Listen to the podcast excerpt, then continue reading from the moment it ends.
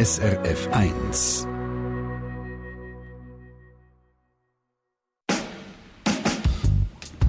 SRF 1 Doppelpunkt. Am Mikrofon ist Monika Erni und ich gestehe, als ich gesehen habe, welches Thema heute im Doppelpunkt angesagt ist, habe ich gedacht, nein, Sportwetten. Ich habe kürzlich einem Kollegen äh, einen Absager geteilt. Der hat mir mit leuchtenden Augen von seinen Sportwetten erzählen auf wer er gesetzt hat, wie viel Geld er gewonnen hat und, und, und. Und ich habe dann gesagt, look, schön für dich. Es interessiert mich aber wirklich nicht. Also ich kann mich nicht dafür begeistern. Reden wir doch über ein anderes Thema, das uns beide begeistert. Wäre doch toller. Heute kann ich das nicht mehr sagen, weil da sind wir im Radio und vis-à-vis von mir ist Sabine Meyer, SRF-Redaktorin, die heute mit uns vorhat, über Sportwetten zu reden. Sabine, bist du so angefressen? Also ich hätte auch nicht gedacht, dass ich mal in das Thema mich reinknündle. Aber wenn ich dann so Zahlen gesehen habe, die dahinter stecken bei dem Sportwetten-Business, dann hat es mich auf einen Pack. Also zum einen nennen 1,76 Billionen Euro werden pro Jahr mit Sportwetten umgesetzt. 1,76 Billionen Euro. Und dann habe ich gefunden, mal, ich will wissen, warum das so viele Leute anlockt und warum das so ein auch boomendes Business ist.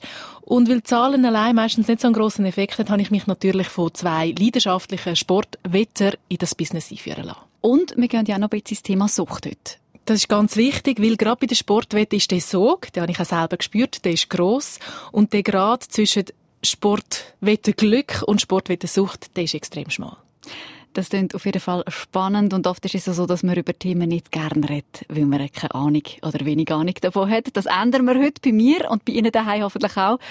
Und ich bin gerade noch so gerne bereit, mit dir, Sabine, in die Welt von diesen Sportwetten abzutauchen.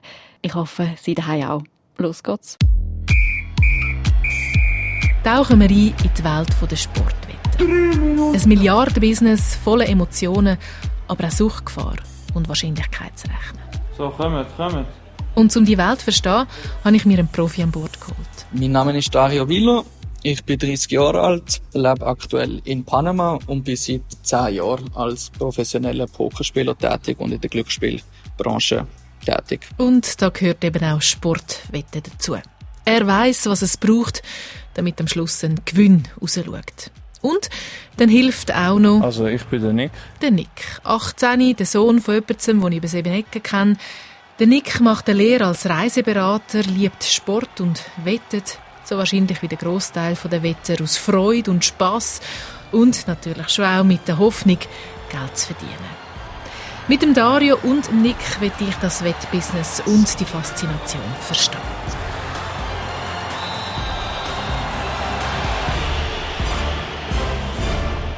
Und am besten geht das, wenn ich es selber ausprobiere. Also treffe ich den Nick. Auf Panama ist es ein zu weit. Am Samstagmittag Mitte Juni, wo endlich wieder nach der Corona-Pause auch in der Bundesliga gespielt wird. Und zwar treffen wir uns am Kiosk im Einkaufszentrum Regensdorf im Kanton Zürich. Da, ganz klassisch, am Automat von Swisslos, am einzigen von zwei legalen Wettanbietern in der Schweiz, hat er sich ein Wett zusammengestellt. Es ist ein besseres Gefühl, wenn ich mein Geld noch ein paar am Kiosk abholen kann, anstatt dass ich es online mir nachher wieder aufs Konto zurücküberweise. Es ist einfach ein geileres Gefühl, wenn man 5 Franken oder so setzt und nachher einen Hunderter wieder heimnimmt. Damit wählt er die komplizierter Variante, direkter und unkomplizierter geht's über das Smartphone. Da kann man 24 Stunden, 7 Tage in der Woche wetten. Ja, eben, ich habe mir das so, äh, so zusammengestellt. Da habe ich jetzt eben, mache ich ähm, doppelte Chance, dass entweder Osnabrück oder Bochum gewinnt. Dann muss ich mir auch nicht immer so Sorgen machen. Der Nick setzt 5 Franken auf das Resultat von 5 Matches. Jetzt kann ich mit dem dann dafür gehen, am Kiosk, und habe jetzt da meinen Einsatz von 5 Franken. Möglicher Gewinn wären 47 Franken. Und auch ich platziere meine allererste Wette von meinem Leben. Und zwar, zu meiner Enttäuschung, auf Match, die ich selber nie schauen würde, Match aus der zweiten Bundesliga egal. Ich drücke auf dem Bildschirm von mir verschiedene Häkchen, ich könnte auf alles Mögliche wetten, Anzahl Goal, Schlussresultat, Halbzeitresultat etc. Ich vertraue auf die Informationen, die mir der Dario, er, der in Panama das profimässig gemacht hat, für den einen Match geliefert hat. Hey, bei mir ist gesagt, ich muss unbedingt auf Heidenheim setzen. Ja. Wieso auch immer, aber das sagen die, bei denen geht es um etwas. Und ja. darum sagen die irgendwie motivierter als Regensburg. Also setze ich auf Sieg Heidenheim. Übernimm aber noch die Taktik vom Nick. Das heißt, ich packe in die Wette noch andere. schliessen Sammelwett ab, um am Schluss einen höheren Gewinn zu haben. Also. Der Automat spuckt mir eine Art Kassenbon aus. Eine Quittung mit unserem Wetteinsatz. Bei mir heisst das vier Match, Einsatz 5 Franken, potenzieller Gewinn 67 Franken 55. Jetzt habe ich eine höhere Quote, weil ich mehr Risiko eingegangen bin als du. He? Ja, du hast sogar noch ein Spiel weniger, aber ich habe insgesamt tiefere Quoten. Also, äh, ja. Das ist die vernünftigere Ja. Sache. Also jetzt mit Quote, Quote, Quote. Ab dem Moment verfolgt mich das Wort, weil das ist die erste Erkenntnis von dem Tag. Am Schluss dreht sich im Sportwettenbusiness alles um die Quote. Sprich, um den Faktor, wo ein Einsatz multipliziert wird, sofern ein Ereignis zutrifft. Der Nick und ich zahlen also je 5 Franken am Kiosk und wechseln dann vom lauten Einkaufszentrum in sein ruhige Zuhause. Zusammen mit dem kleinen Bruder, den Eltern und zwei Katzen wohnt er in einem Einfamilienhaus mit Garten. Morgen. Aber den geniessen wir an dem sonnigen Samstag nicht. Hallo? Unser Ort ist die Stube mit dem grossen Fernseher an der Wand. Der Nick platziert sich auf dem grossen schwarzen Ledersofa, das Handy immer in Griffnähe, um ja keine Push-Nachricht zu verpassen. Ich mache es halt einfach gerne, weil wenn ich den Match schon schaue, dann bin ich gerade umso beschäftigter, also umso mehr drin im Match, als wenn ich einfach einen Fußballmatch schaue, was für mich um nichts geht. Also wenn jetzt zum Beispiel ein Match von meinem Lieblingsteam oder so schaue, dann bin ich etwa gleich investiert drin. Aber wenn ich jetzt in die zweite Bundesliga-Konferenz einfach so blut schaue, ohne irgendwie, keine Ahnung, eine Motivation dazu habe, vielleicht eben ein bisschen Geld verdienen oder so, dann ja, schaue ich eigentlich nicht so gerne Sport, weil ja, wenn es mich nicht, dann interessiert es mich nicht gleich. Also es ist mehr einfach so ein bisschen ja, zum Spaß. Und damit lerne ich schon das zweite Wichtige, wenn es um die Sportwettenwelt geht. Ein Sportwett macht Fußball, Basketball oder auch Tennis attraktiv, auch wenn der Match, die Partie aus sportlicher Ernst? Sicht mäßig spannend ist. Plötzlich interessiert es auch mich, ob jetzt Heidenheim ein Goal schiesst oder Osnabrück gut verteidigt. Absurd. Nein! Fußball schauen mit dem Nick heisst, wir schauen Okay, an ja. dem Nachmittag die vier Spiele aus der zweiten Bundesliga parallel. Und dann haben wir auch noch via Handy ein halbes Auge auf den Match in der Ah, schau Ukraine. jetzt, der Ukrainer hat jetzt ein Goal geschossen. Das ist jetzt natürlich perfekt. Das sind für meinen Geschmack zwar ein bisschen viel aufs Mal, aber sonst so weit, so vertraut. Was wirklich den Unterschied macht zu sonst, wenn ich Fußball schaue, ist die Art von Mitfiebern. Für einmal geht es weder um die Mannschaft noch um ihre Spieler, sondern allein um die Sporttipp-Quittung, die der Nick und ich beide in Oh, der sorry, Hand haben. bist du wieder... Nein, nein, nein. Aber es ist eigentlich noch lustig. Du schaust jetzt den Fieber ist du mit Kiel mit. Ja. Nicht als Fan, sondern wirklich als, als Investor eigentlich, Ja. oder? Ja. Ich, ich habe sonst mit denen gar nichts am Hut. Ja. Es geht einfach darum, vielleicht, dass ich eben mein Geld bekomme. Aber das ist mir eigentlich egal, was die auf dem Platz machen, solange sie einfach so spielen, wie ich es ihnen sage. Vor gut einem halben Jahr hat Nick Zimmermann seine erste Sportwette platziert. Ich habe mir gerade, als ich 18 geworden bin, habe ich mir äh, die Idee abfotografiert und einen Sporttipp geschickt, dass ich jetzt 18 bin, dass sie mir das Konto freigeben Und seitdem wettet er Samstag für Samstag immer beim Sporttipp von Swisslos. Der ist seit dem neuen Geldspielgesetz 2019 neben der Lotterie Romand der einzige legale Wettanbieter in der Schweiz. Und auch in der Corona-Zeit, wo es nur gerade Fußballspiele aus Weißrussland, der Ukraine oder so gegeben hat, auch dann hat der Nick gewettet. Ja, ähm, ich habe mal angefangen, so eine Excel-Tabelle zu machen für die weißrussische Liga, weil ich die halt am Anfang gar nicht kennt habe und habe es dann irgendwie probiert, so mit ähm, Malwert, also irgendwie Auswärtsgoal mal 0,3 und Auswärtssieg mal 0,7, dann hat das irgendwie so einen Wert gegeben und dann habe ich die Werte miteinander verglichen. Aber das hat nachher schlussendlich gar nicht gebracht, weil von diesen sieben Spielen sind vielleicht zwei habe ich getroffen. Und ich tue es glaube jetzt eher mit Wissen als mit äh, Mathematik machen. Weil, ja. Wenn du halt siehst, wie die spielen und wie sie im letzten Spiel sind und so, dann ist es viel einfacher. Aber auch dann funktioniert es nicht immer. Wie, viel, wie viel hat bis jetzt rausgeschaut? Wie sieht deine, deine- deine Bilanz Also, aus? Hättest du mich vor zwei Wochen gefragt, wäre ich noch im Plus gewesen und jetzt bin ich vielleicht so 50 Franken im Minus oder so. Der Nick setzt keine höheren Beträge, zwei bis fünf Franken pro Wett maximal. Und darum können sie im Moment auch noch gut verkraften, läuft es nicht so gut. Und wenn er wettet, dann eben meistens mit einer Sammelwette. Halbzeit. Im Werbeblock schreit ein Wettanbieter um den anderen um Aufmerksamkeit. Und offenbar erfolgreich, wenn man die Zahlen anschaut, die Sportradar rausgibt. Sportradar, das ist die grösste Sportdatenfirma der Welt. Eine Schweizer Firma übrigens aus St. Gallen. Sportradar schreibt auf Anfrage, 1,76 Billionen Euro werden jedes Jahr mit Sportwetten umgesetzt. 1,76 Billionen Euro. Wahnsinn. Alle müssen stimmen? Alle müssen stimmen. Ah, das heisst, ich bin jetzt eigentlich schon draußen. Ja. Und 5 Franken haben gerade ich dazu beigetragen. Oh nein, was für eine Enttäuschung. Ja. Ja, hat das Scheiß Wiesbaden nicht noch das Goal gemacht in der Dooferweise habe ich ja in meiner Sammelwette auf ein Halbzeitresultat gewettet. Und auch all meine anderen richtig platzierten Wetten sind futsch. Frust. Ich hätte gescheiter als Einzelwetten gemacht. Ja, aber dann hat, also wenn du dann Einzelwetten auf die vier Spiele gemacht hättest, dann hättest du 20 Einsätze gehabt. Und dann hättest Quote von jedem Match gehabt, von jedem Einzelnen. Und dann sind's, wären sie kombiniert worden. Und wenn es kombiniert wird, dann ist halt die Quote wesentlich höher. Und man kann eigentlich mit kleinem Einsatz recht viel gewinnen. Wieder die Quote. Und nachher ist es auch umso frustrierender, wenn das dann einfach schon gerade wegfällt. Und dann, jetzt hast du ja eigentlich auch, du hast vielleicht auch schon vorher keinen Anreiz gehabt, diesen Match zu schauen, aber jetzt ist es umso Definitiv Ja. keinen mehr. Du könntest jetzt höchstens, kann ich irgendwie auf dem Sporttipp-Konto noch irgendetwas für dich live-wettenmässig machen, aber äh, ich weiß halt nicht, wie sinnvoll das dann ist. Das machen wir jetzt eben aus Vernunftsgründen nicht. Ja. Aber wahrscheinlich würde ich das jetzt, wenn ich mit dir da am Wetten wäre und jetzt schon draußen wäre und wenn ich das jetzt reinschaue, dann würde ich wahrscheinlich jetzt das noch. ja, vielleicht einfach genau das, was du jetzt eigentlich tippt hast, gerade nochmal tippen. Ja. Live-Wetten. Die gibt es erst, seit alles digital läuft, bei Sporttipp sogar erst seit letztem Jahr. Besonders reizvoll, sagen die Wettanbieter, gefährlich, sagen die Zuchtexperten. Bei Live-Wetten schließt man nämlich während dem Match ständig neue Wetten ab.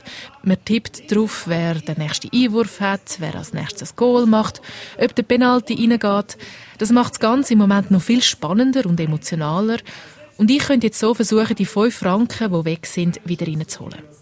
Aber Du weißt halt wirklich nie, was könnte passieren und nachher tust du wie halt einfach nach, nach, du musst einfach Geld wieder nachsetzen und dann verlierst du das Geld wieder und ich finde, das ist nachher viel zu emotional und darum mache ich das lieber nicht so. Aber so von der Spannung wäre es wahrscheinlich. Ja, klar. Klar, Spannung, Spannung wäre natürlich dann eher da. Also wenn ich jetzt zum Beispiel sage, jetzt bei dem Match Osnabrück schießt jetzt nochmal ein Goal bis zur Halbzeit, dann stehe ich vor dem Fernseher für die nächsten 10 Minuten. Aber äh, jetzt ist es mir eigentlich egal. Und jetzt ist es ein Penalty hoffentlich. Nein, okay. Ja, aber Live-Wetten, äh, ja. Habe ich auch schon gemacht, aber mach's nicht. Ja. Sowieso hat sich der Nick ein paar Hürden eingebaut, um nicht zu fest reingezogen zu werden. Ja, eben, also ich habe aufgehört online zu wetten, weil dort ist einfach viel zu einfach. Da kann ich einfach einloggen, schnell Geld aufladen mit der Kreditkarte und los geht's. Und jetzt gehe ich halt lieber an den Kiosk, fahre mit dem Velo dort her. Das macht mir alles ein bisschen unbequemer sozusagen. Und äh, ja, ich will halt auch einfach nicht, dass es nachher in eine Sucht umschwappt. Ja. Und er hat sich eine Limite gesetzt von 20 Franken pro Wochenende. Die Vorsicht, die ist angebracht. Sportwetten, das ist etwas, was man bei den Suchtpräventionsstellen nämlich mit Sorge beobachtet, erzählt mir ein paar Tage später der Markus Meuri von Sucht Schweiz. Also im Geldspielbereich gehören die Sportwetten heute zu den Spielen mit dem höchsten Suchtpotenzial. Das zusammen mit den Geldspielautomaten und den Online-Casinos. Ähm, suchtgefährdend sind ja vor allem Spiele, wo man rasch ein Resultat bekommt, wo man auch gerade weiterspielen kann. Das ist vor allem bei internetbasierten Wetten und Live-Wetten eben so. Die Fußballsaison geht ja auch schon wieder weiter und eigentlich findet man zu jeder Zeit irgendwo auf der Welt ein Spiel, wo man dann wetten kann.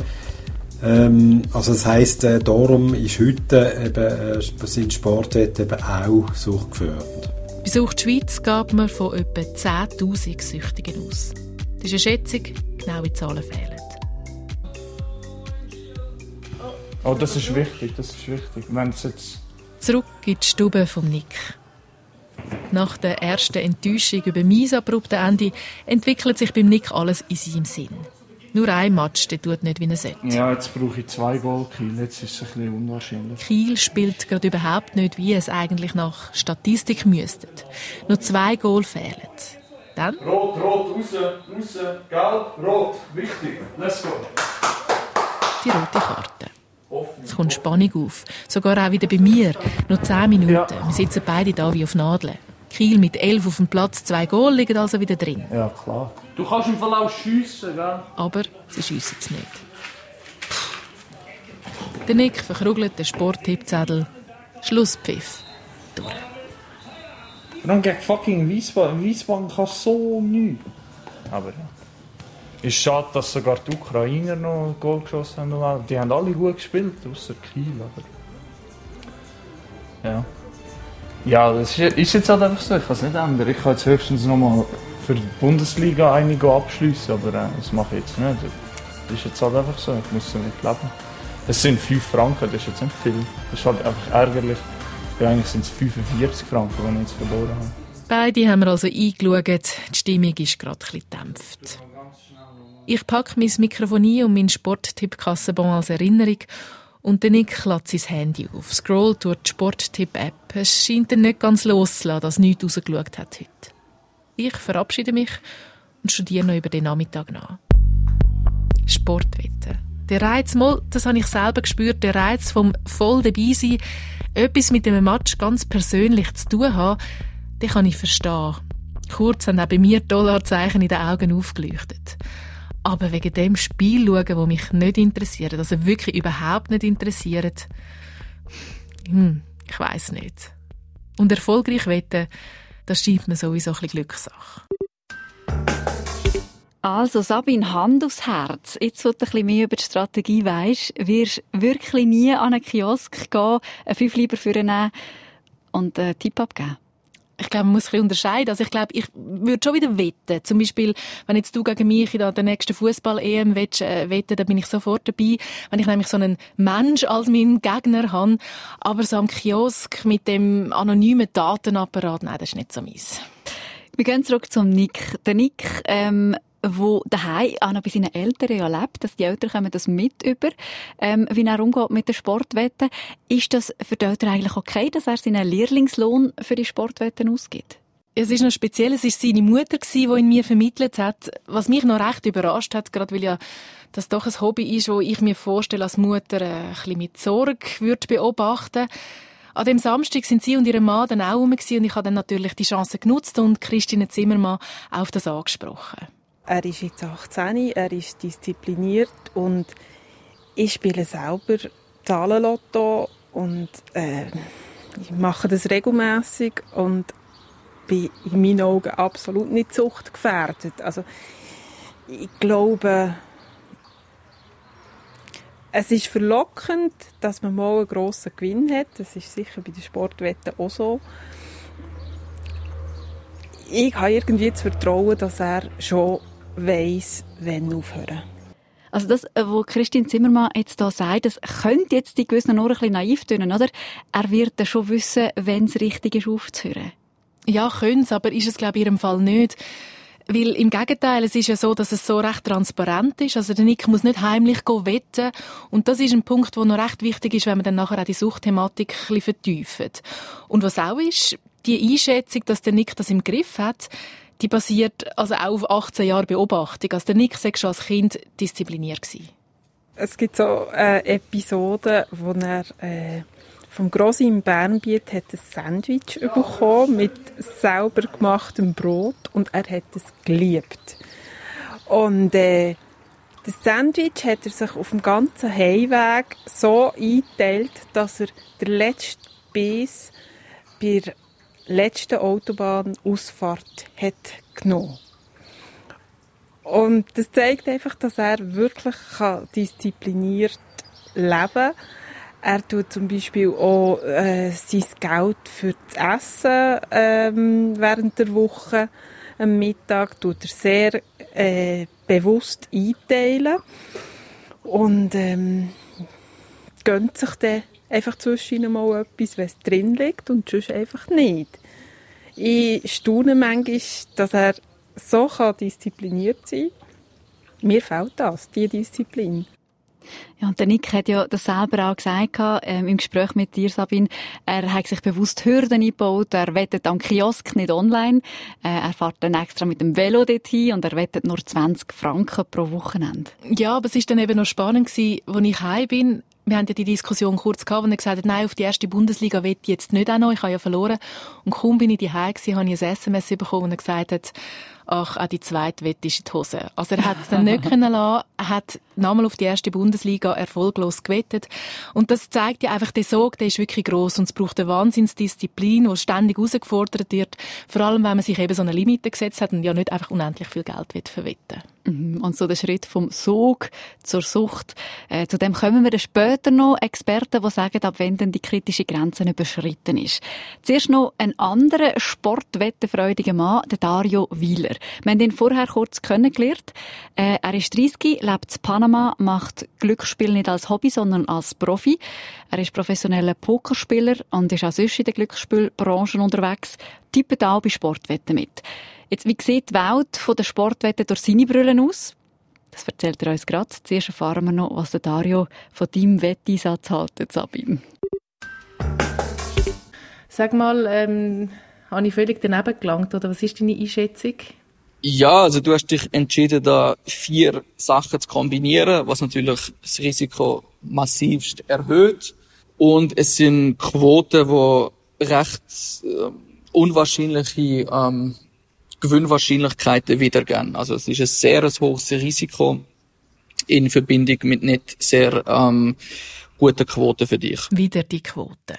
Ich merke, wenn man erfolgreich im Sport wetten, muss man die Quote verstehen. Da gibt es keinen Weg drum Wer nicht weiß, was eine gute Quote ist, bei dem ist Wetten wirklich Glückssache. Also, was ist eine gute Quote? Ja, gute Quote ist eine, wo wo im Verhältnis zu der Wahrscheinlichkeit steht, wie oft das Ergebnis eintreten soll. Quoten im Verhältnis zu der Wahrscheinlichkeit vom Ergebnis. Okay, das braucht ein Beispiel. Wenn ich jetzt Minigolf mit dir würde spielen und wir sind beide genau gleich gut, dann sollten wir ja beide äh, in 50 Prozent der Fälle gewinnen. Also sollte Quoten eigentlich auf beide 2,0 sein. Weil 100 durch 50 gleich 2. Und wenn jetzt jemand von uns, und es ist ganz egal, wer das ist, eine Quote hat, die höher als 2,0 ist, dann wäre die Quote praktisch immer profitabel, weil wir sozusagen dort, weil die Quote eine Wahrscheinlichkeit widerspiegelt, die eben nicht ganz stimmt. Dann ist es also eine gute Quote, wenn sie nicht genau dem entspricht, was die Realität ist.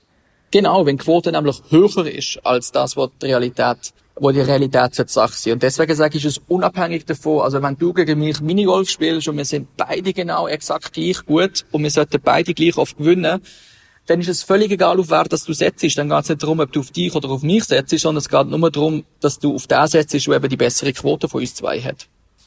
Und so sollte man sozusagen nach Sportwetten angehen, dass es nicht, dass es nicht darum geht, wer das ein Match gewinnt, sondern nur auf wer, dass die Quote besser ist oder profitabler ist. Also, man soll nicht auf die bessere Mannschaft setzen, sondern auf die, die eine Quote hat, die besser ist als das Resultat, das man erwartet. Es ist eine logische Sache mit klaren Werten und Zahlen. Spielfreude, Emotionen, die haben auf dem Niveau nicht mehr so viel zu suchen. Und doch, sagt Dario, mache ich eher Sportwetten aus Freude am Sport. Es gibt nämlich zwei Wege, um herauszufinden, was die beste Quote ist. Entweder du hast unendlich viel Datenmaterial und erstellst statistische Modelle, das ist der mathematische Weg, oder du schaffst eben wie der Dario mit Informationen versuchst mehr zu erfahren als der, der die Wette anbietet? Also meine Strategie hat, kommt zuerst einmal darauf an, welcher Markt das ist. Das ist hauptsächlich der Schweizer Fußballmarkt und das hat vorab immer sehr viel mit Analyse zu tun. Ähm, da geht es um, um Einschätzungen von Aufstellungen, von gesperrten Spielern, von verletzten Spielern, von ähm, also variablen Wert, wo der Anbieter eventuell zu wenig stark gewichtet, weil die Sportwettenanbieter sehr stark auf Statistiken gehen und hin und wieder so einzelne Werte ein bisschen vernachlässigen. Also da bin ich einfach immer meine eigenen Einschätzungen zu Wahrscheinlichkeiten, wer das gewinnt oder wie viel Goal das fallen, dass ich die am überprüfen bin mit der, mit der Angabe von der Anbieter. Und wenn immer ich irgendwo Abweichungen entdecke, dann wird auf das gesetzt. Das heißt, der Dario wird nie fix jeden Samstag wetten. Er wird nie in einer Sportart oder Liga wetten, wo er keine Ahnung hat, sondern er wettet nur ganz gezielt dann, wenn er sich sicher kann sein dass er den Buchmacher könnte schlagen. Und, nochmal ein grosser Unterschied zum Nick, wenn der Dario wettet, dann nicht mit ein paar Franken. In meinem Fall jetzt normalerweise irgendwo im vierstelligen Bereich. Und das ist das meiste, was du schon gewonnen hast? Also durch dass ich probiere meine Risiken so, so klein wie möglich zu halten, wette ich nie Kombinationswett, also immer nur Einzelwett. Es hat Einzelwett gegeben, ich glaube bei der Fußball-WM 2018 ist das gesehen. Ähm, dort hat es einzelne ähm, Ereignisse gegeben, wo ich wahrscheinlich größere vier- oder kleinere fünfstellige Beträge gewonnen habe. Und verloren? Im gleichen Ausmaß auch. Er kann sich's leisten, weil sein Hauptstandbein sechs Pokern. Allein von der Sportwetten können wir heute fast nicht mehr leben. Da gäbe es nur noch eine Handvoll Spieler. Sobald nämlich ein Wettanbieter merke, dass man das Wetten erfolgreich macht, werden wir in den meisten Fällen im Einsatz limitiert. Ja, leider Gottes sind äh, die Restriktionsmaßnahmen von der Buchmacher oder ihre allgemeinen Geschäftsbedingungen sehr zum Nachteil vom Spieler. Das heißt effektiv, man ist äh, jederzeit willkommen, solange man Geld verliert, was zum Glück für den Buchmacher ja fast alle Leute machen. Ähm, sobald jemand längerfristig in einem gewissen Markt Gewinne erzielt, ist man natürlich unter sehr starker Beobachtung und wird bei sehr vielen Anbietern limitiert. Aus dem Grund investiert Dario immer weniger Zeit in Sportwetten. Sein Fokus liegt auf dem Poker. Und er hat jetzt auch noch angefangen, verschiedene Standbeine außerhalb vom Glücksspiel aufzubauen. Was wir in dem Gespräch mit dem Dario Wieler erfahren haben, dass erfolgreiche Wetter limitiert werden. Also zu viel Geld sollen wir doch nicht machen ja, das ist ganz klar nicht im Interesse von diesen Buchmacher, von diesen Wettanbietern. Nein, die wollen ja am Schluss gewinnen. Also das ist ihr klares Ziel. Aber bei Sporttipp, dem Schweizer Wettanbieter, macht man das gleich nicht. Also da gibt es keine Limite, auch wenn man erfolgreich wettet. Aber das hat einen Grund, weil für Spieler wie Dario, wo so hohe Beträge wettet, ist es nicht attraktiv, dort zu wetten, weil Swisslos ist eine Genossenschaft und hat ja den Auftrag, so und so viel Gewinn zu machen, wo dann zu einem grossen Teil zurück in die Allgemeinheit fließt. Und durch das ist die Kommission, wo in eine Quote einberechnet wird, extrem hoch. Also die liegt Sporttipp bei 18 Prozent. Und mit dem sind sie natürlich überhaupt nicht konkurrenzfähig mit Wettanbietern im Ausland. Und es hat auch noch einen anderen Grund, dass die Kommission so hoch ist und den finde ich noch spannend, weil das wieder zurück zu dem Thema Sucht führt.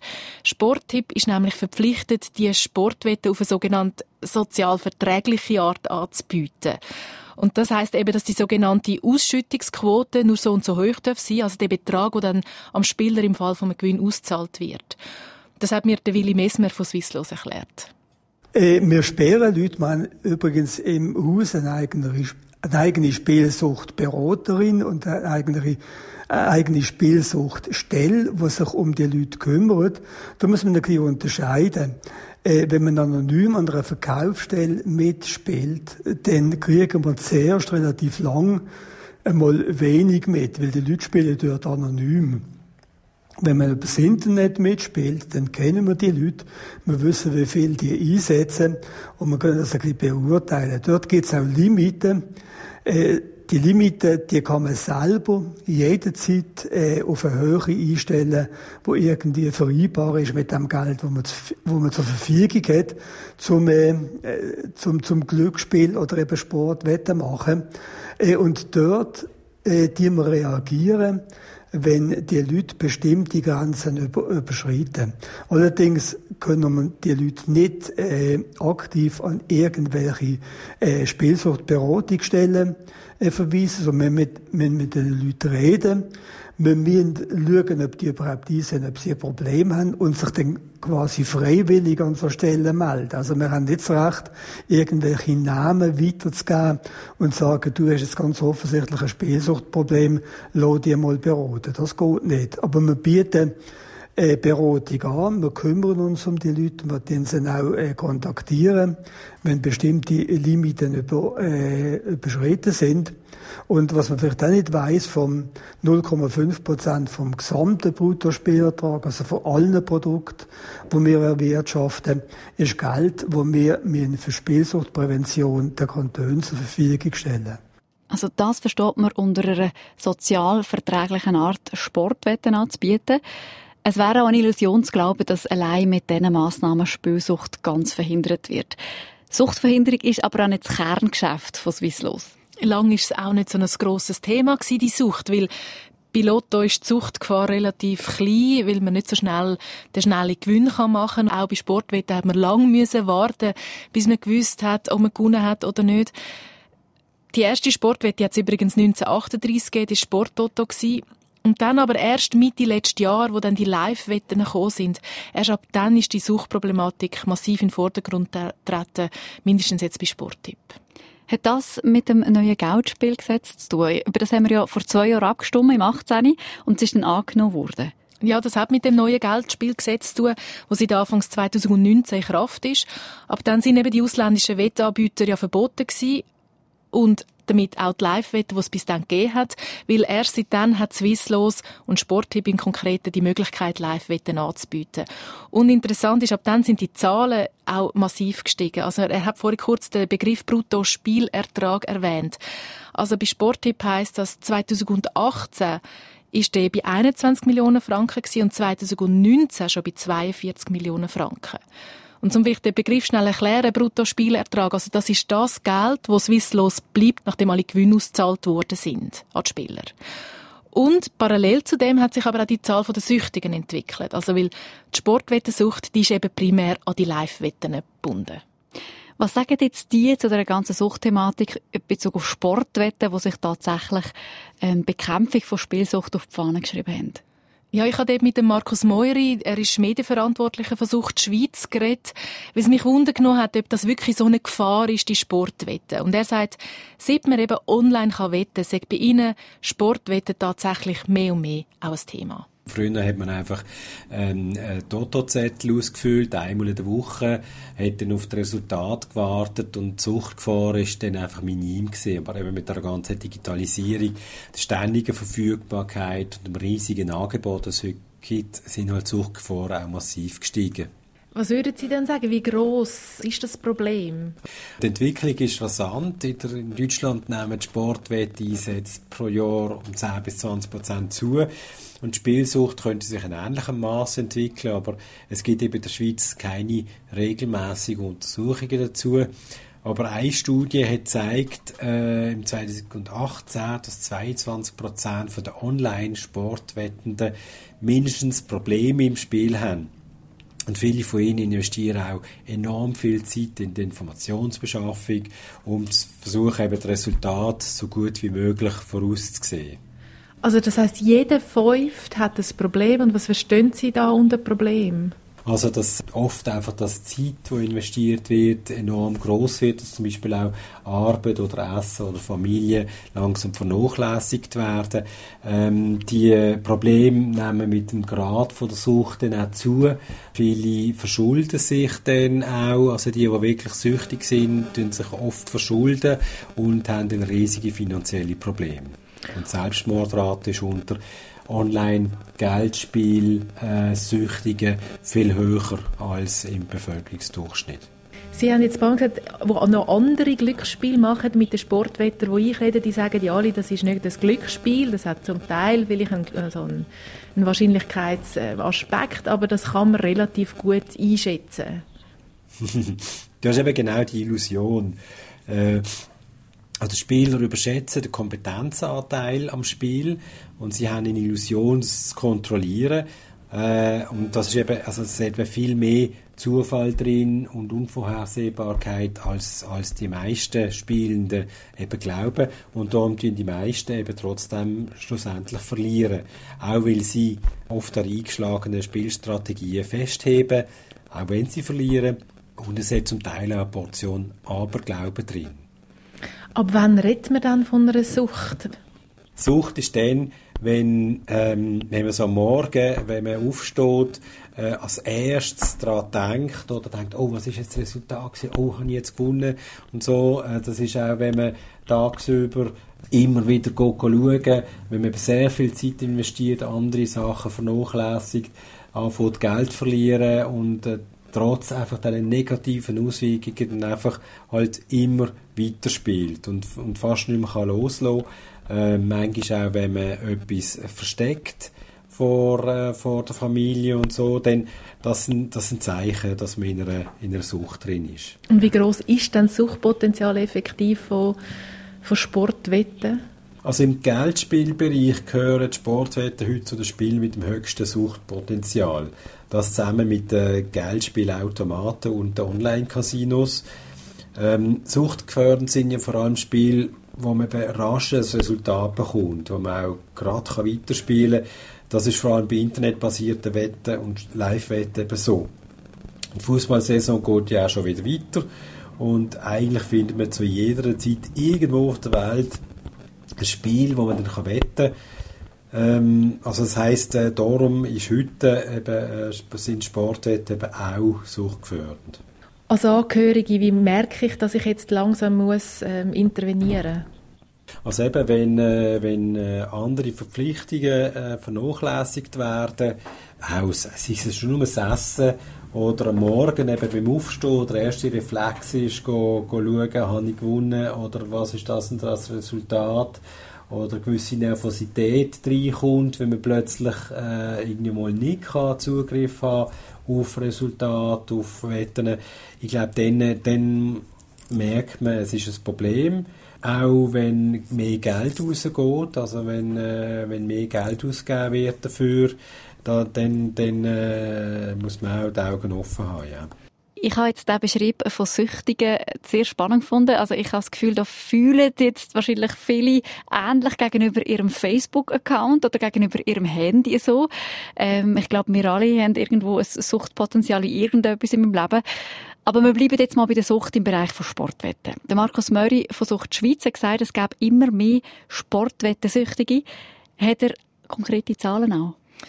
Also konkrete, ganz klare Zahlen gibt es nicht. Es gibt einfach eine Schätzung. Und er sagt, es, sie gehen von 10.000 Süchtigen aus, Tendenz steigend. Bei Swisslos hat man dann die Zahlen ein bisschen als höher eingeschätzt. Ich denke, die Dunkelziffer dürfte sowieso sehr hoch sein, weil eben am Kiosk kann man ja anonym wetten und da hat niemand einen Überblick, wer wie viel wettet.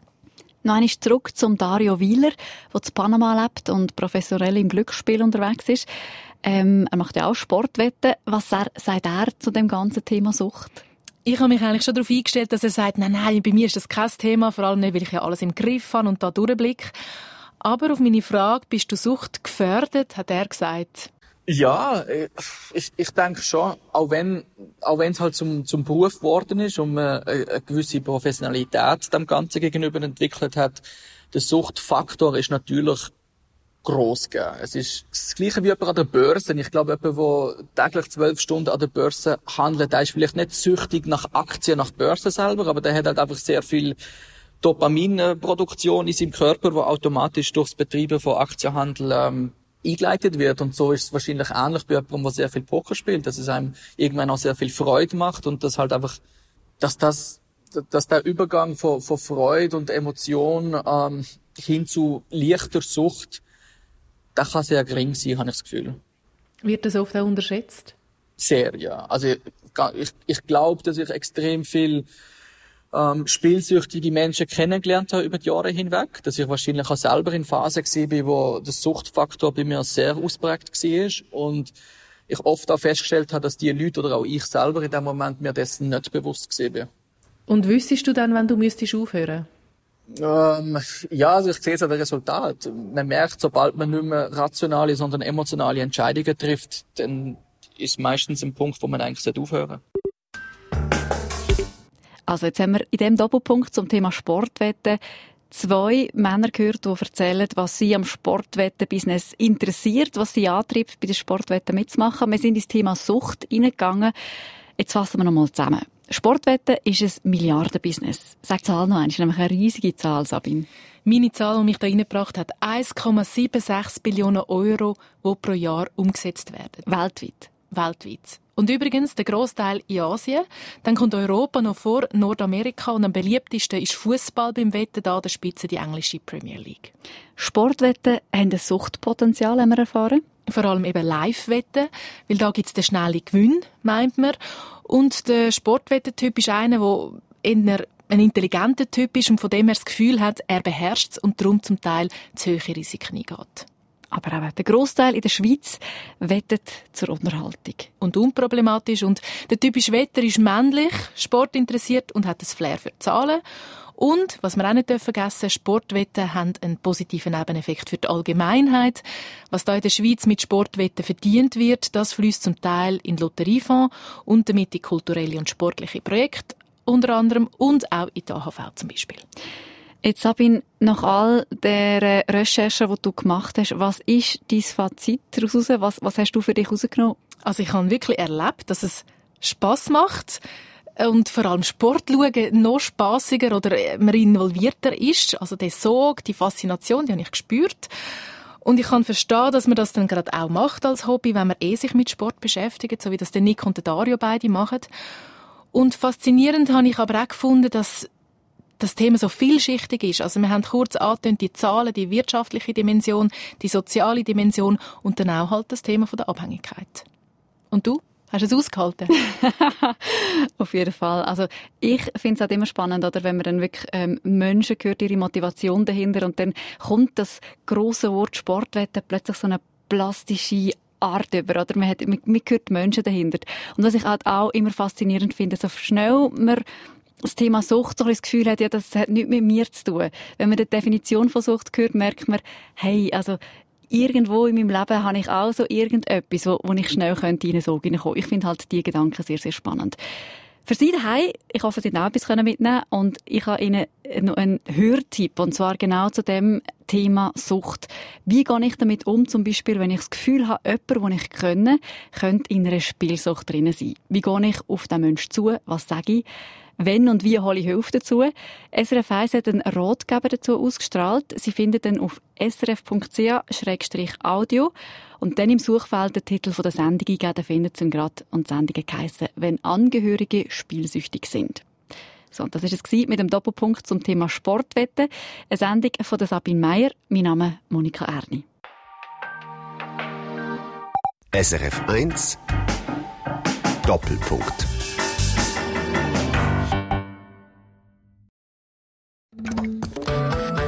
Eine Sendung von SRF1.